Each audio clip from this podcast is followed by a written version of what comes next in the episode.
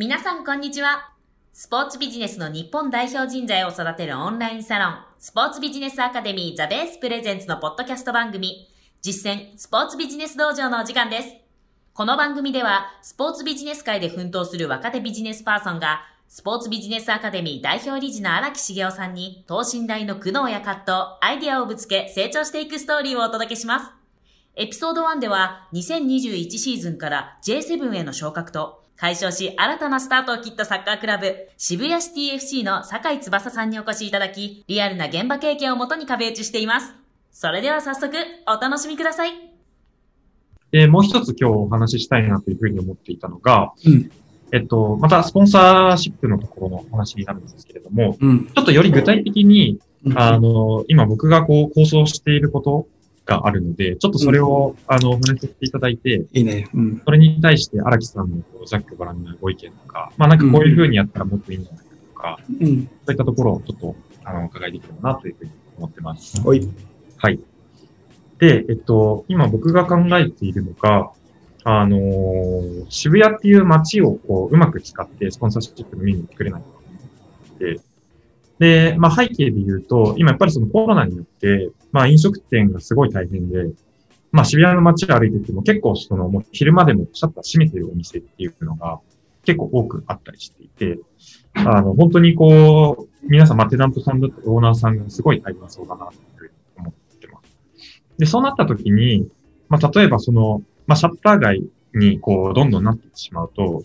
まあ、もちろんそのテナントのオーナーも大変だし、まあ、街全体のその盛り上がりみたいなところも、こう、下がってしまうのかなっていうふうに思っているので、まあ、例えばその商店街と連携をして、まあ、僕らがその、オーナーさんとかテナントさんとこう交渉して、えーシャッターのその広告枠っていうところを、まあ、ある意味買い取らせてもらって、そこの、えー広告枠を、まあ僕らだけだとちょっとなかなかお金出せないところがあるので、まあスポンサーとタイアップして、それこそ、まあ頑張ろう渋谷とか、まあ渋谷はまたあのコロナ後、またみんな来てくださいみたいな感じのこうメッセージを出しつつ、まあそこにスポンサータイアップして、まあ僕らかけるそのスポンサーっていう形で、えータイアップの広告を出して、で、僕らからすると、まあ、その、えー広告費っていうところでスポンサーシップの、えっ、と、収入も入るし、まあ、プラスアルファで、えーそのさらに一部を、まあ、広告枠を買わせてもらうっていうことで、そのテナントさんとかオーナーさんに対して、えー一部お支払いをするみたいな。なんかそんなことが、あのーちょっとできないかなっていうふうには思ってて、うんで、まあ、実際、交渉店街の人とも今、すでに少し話はして、まあ、テナントさんとオーナーさんを、あのー説得さえできれば、あの、ぜひやりたいようにっていうような、えー話まで来てはいるんですけれども、えースキーム的に結構こう複雑なところがあったりとか、まあ、あるいは僕の中でこう見落としている部分とか、もっとこうした方が、あの、より、こう、スポンサーとしてもえー売りやすくなったりとか、金額を、あの、増額できたりとか、っていうところがあるんじゃないかなっていうような気がしているので、ちょっとざっくばらんに、あの、荒木さんのご意見をいただければ嬉しい。なるほど。あの、発想は面白いよね。はいちちなみに、それはどういう商店街なの？その、結構、あ、もうせセンター街とか、あ、センター街とか、あ、はいなるね。うん。窓源坂とか、うん、うん。はい。ああのーそうね。だから、いまずもって、この市場の読みがあるよね。その緊急事態宣言が7日までもうんう、補助の関係でもう無理やり締めてるところもあるので、はいうん。えーまあ、あと時間軸でね、目標27、あうん。もう今日ね、収録日は27だけども、はい。あの残りの日数の後はどうするのかって問題もあるし、まあ、一般論で、そもそも論で言ったら、シャッター閉めてるってことは人がいないから閉めてるわけで、し人がいないところに広告なんか出したらも意味ないじゃんみたいな、まあ、一般そ、そもそも論みたいなものもあるので、うんまあ、他空いてる店と閉まってる店がある中で、じゃあ、そのシャッター閉まってる店が少ない場合に、そこに広告の価値ってどうどれくらいあるんだろうみたいな。はい。まあ、変な話ね、すごい、えーなんていうのかな、その、どどこでアピールするかでね、そその広告を見てもらわなかったらスポンサーメリットないわけで、はい。スポンサーメリットあるってことはそこに人通りがいなきゃいけないわけで、人通りがあればお店開けた方がいいわけで、それでも閉めてるってことは、もう全部閉ま、何らかの理由で全部閉まってる、とんでもないセンター街がこんなになっちゃったみたいな、うん。まあ、そんな状況の中で、あの、シャッタージャックをして、えーコマーシャルをして、で、それが話題になって、えーこのおシャッターをいつかみんなで開けようぜみたいな、はい。えーいうようなムーブメントを起こして、そこにスポンサーが協力をして、えーそこ自身ももちろん見に来る人もいれば、それ自体を何らかのムーブメントで、えーネットコミュニティに出していく。そこにスポンサーシップがいてとか、はいあるいはそこのお日本中のアーティストをここに募集して、えー それこそバンクシーじゃないけど、はい。えーシャシャッターペインターを全国から募集して、うんえーそそこで、えーね選ばれた人がそこのおセンター街のシャッターをこうやって埋めていくみたいな、それ自体をコンテストにして、そこにスポンサーをつけて、シティが主主催して、で、そこのおデザインが、あはそのお店だけでそのグッズ展開をして、えーうんこ売れるとか、それを、まあ、例えば、あの、なんていうのかな、おお金を集めるう手段とおしてはね、クラブハンとか使って、はい。えーそのデザインのグッズを作る、みんなでそれを応援しようぜみたいなムーブメントを起こしていくっていう、なんか一連の話があると、なんとなくのイメージがつくけど、はいなんか、その一点一点口説いて、そこに頑張ろう渋谷でスポンサーをつけても、そのスポンサーメリットがね、あの多分テナントとかは OK が出出したとしても、お店の人もまあ多少なりともお金が入ればいいっていうのは、これは当たり前の話だけど、じゃあ、スポンサーに何のメリットあるのかなみたいな、いうところはちょっと見えなかったかな。うんありがとうございます。あの、イメージとしてはちょっと今話できてなかったんですけど、うんまさにおっしゃっていた、うんあの、その、そこに実際目の前に人が通って見ることによるうん。効果というよりは、うん多。分、まあそういったこと、取り組みを通じて結構メディアとかに多分取り上げられたりとか、SNS で拡散されたりとか、うん。うん。っていう、まあそれを多分渋谷でやるからこそっていう多分話題性でうん。PR していけるなっていうイメージがあったので、うん。そこがあのスポンサー側のメリットになる。うんそうだよね。だから、まあ、やるなら、どうだろう。まあ、でき、簡単ではないかもしれないけど、頑張ろう渋谷的なことだと、いわゆるふ復興系の話になっちゃはい。うので、で、確かに話題になる可能性はあるよね。うんうん。話題性になった時に、そのスポンサーメリットが、スポンサーの名前で出ないと思うので、うん。うん。あの、仮にテレビが取材に来たとしても多分ね、そこにちょこっと映りましたみたいな話かもしれないけど、まあ、そこの露出だけでなんかメリットがあるようにちょっと思えないのね。で、あと1回の山しかないなって思うのね。わ話題性なので。やっぱそれを継続的にしないといけないと思うのね。うんやるとしたら。やるとしたら、その話題が一過性のもので終わらず、なんならやる以前のストーリー。で、うん。そこでやった時のストーリー。で、やった後のストーリーみたいな、それをやっぱ帯で考えることによって、スポンサーメリットが出てくるだろうなっていうことと、それがもし面白ければ、はい。その閉めてないお店も、いうん。いずれか、あの、時間が経って、にその閉店時間になったら閉めるわけで、うんで、全部閉まるとなんか一つの物語が起こるみたいな、例えばそういうぐらいをやって、全店舗参加して、なおかつ頑張ろう渋谷っていうキャッチフレーズはいいけど、やっぱ、り絵は、なんかペインペイントはなんか例えば全国から募集するとか、なんかそういうことをすることによって、これ毎年できるよねって、例えばね。うん。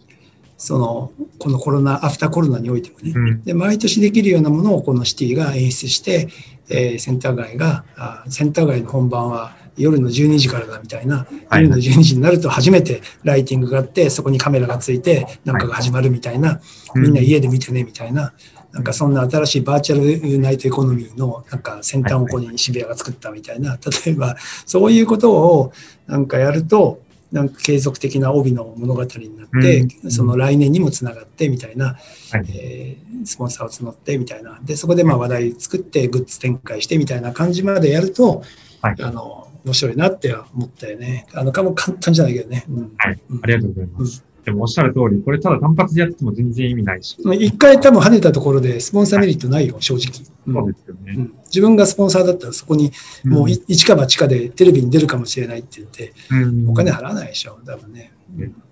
まあ、それこそその帯の考え方で言うと、多分別の視点で言うと、例えば、まあ、それを、えっと、シャッターを使うことによって、例えばその、あの、基本、例えば飲食店だけにするとした場合に、うん。まあ、例えばビールメーカーをつけて、そこの、えっと、飲食店の、えっと、その、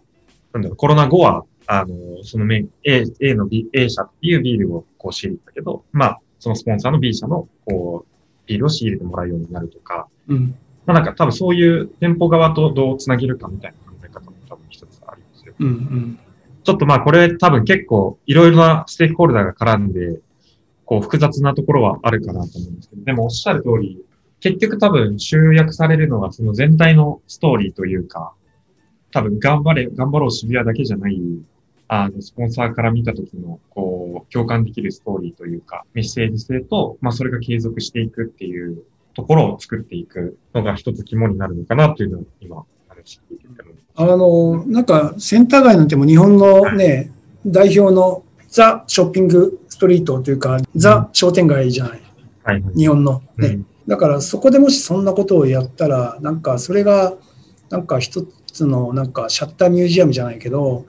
なんか新しいムーブメントが起きて、なんかそのうまくライセンスとか権利を取って、はいえーそのシャッターミュージアム系のライセンスプロバイダーとして、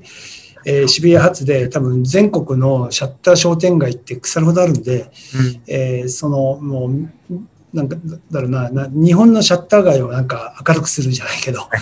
うん、それは渋谷から始まって、それが、点々といろんな地方都市のシャッター商店街になんか美しいアーアーティストが、あの、そのアートがなんか展開されるなんて、えーいうようなムーブメントになったら、うなん、かいいいいよね、なんかいや、ね。すごい。なんか、日本全体が元気になる。うん、でそれなんか観光地にもなるかもしれないし、などっかのアーティストはどどこどこ町の商店街をジャックしたみたいな、うん。それをバーチャルでネットでいろんな商店街のアアーティストがここに、ね、見て、なんか逆手に取った話だよね、うん。えーうん。シャ。シャッター商店街を美術館にするみたいなプロジェクトで、でそれがまあセンター街から始まって、うん。えーやって、で、えーどこどこどこ県のどこどこ市のなんとか町のなんとか商店街は、えー誰々が、えー何月から何月まであのミュージアムを、はいはい美美術展をやりますみたいな、はいはいみたいな、それをなんか、なんだろう、まあビジネス特許になるのかな、わかんないけど、そそういうのを取って、そそれをやった本邦がはい TFC のそのセンター街から始まった物語みたいな、はいそそういうのの方が全然可能性あると思うけどね。うんお面白くて乗る人もいると思うけどね。うん結構なんか発想割と渋谷の中でこう閉じ込めちゃっていたな。いや、もったいないよね。だから渋谷の使い方って俺そういうことだと思ってて、最後に全国で広げて、最後に渋谷に集結するとか、はいはい。あるいは渋谷から始まって、それを全国に展開とか、そうそういうパワーがある街じゃない、渋谷って。だから渋谷の中で渋谷のコミュニティだけで何かやるっていう発想じゃなくて、しせっかく渋谷なんだから、し最後は渋谷だぜみたいなしてるのが良くて、全国で予選をした最後最後の決勝戦が渋谷で何かやりますとか、はい。えーなんかの発表会を渋谷でやりますとか、うん。あるいは全く逆に渋谷でやったものを全国に広げていくみたいな、うん。そこに目をつけた方がいいと思うけどな。有効の発信って渋谷っていうのも全面に使っていくう。そうそう、発信。うん、だから、なのか、まあ、うん、まあそうね、発信地であり、あれ集結地であるみたいな、終着地であるみたいな、なんかそういうブランドの場所だと思うし。うん、まあ、クリエイター、アーティストに限らず、なんだろう、ミュージシャンとかかもしれないし、うん、うん。ちょっと今すぐ出てこないですけど、まあでも、うんこういうことですよね。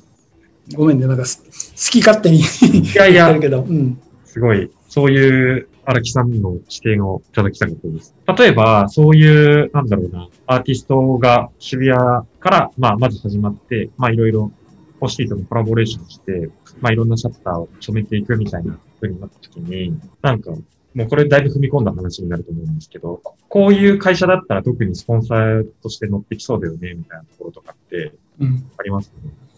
いや、わかんない。あの、パッと思いつくのは文化シャッターさんとか？わかんない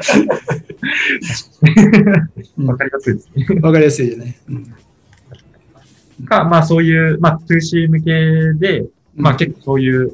話題性があるものに対して、こう親和性があるというか、まあそういう広告をうん出して好きな会社さんとか。うんうん。いや、そうだよね。なんか、だからそこになんかうまく地域貢献とか社会貢献系のプログラムと合わせてやるとか、はい。うんいうことによって、だいぶスポンサーの広がりも出てくるかもしれないね。うん、うん。はい。地域コミュニティ系の。うん、うん。うん。いや、でもなんか、簡単じゃないのは重々承知の上だけど、うん全国のシャッター通りを逆手に取ってそれを美術館にしちゃうみたいな発想って絶対俺メディアにも取り上げられるような気がするけどな。うんいや、すごそうですよね。うん例えば A 都市と B 都市でそれぞれこう話の物語が続いてて、うんなんだろう。それこそ、御朱印巡りみたいな感じじゃないですけど、うんシャッター街巡りみたいな感じで、そうそうまさに観光地としてねその好きなアーティストの、ね、ものがどこであるみたいなことになったら行く人いると思うんだよね。それ、まあ、うん。ツーリズムのなんかツアー造成もできそうだし。ありがとうございます。ちょっと個別でむしろいろいろご相談させていただきたいです。はい。ありがとうございまありすが。とうございます。はい。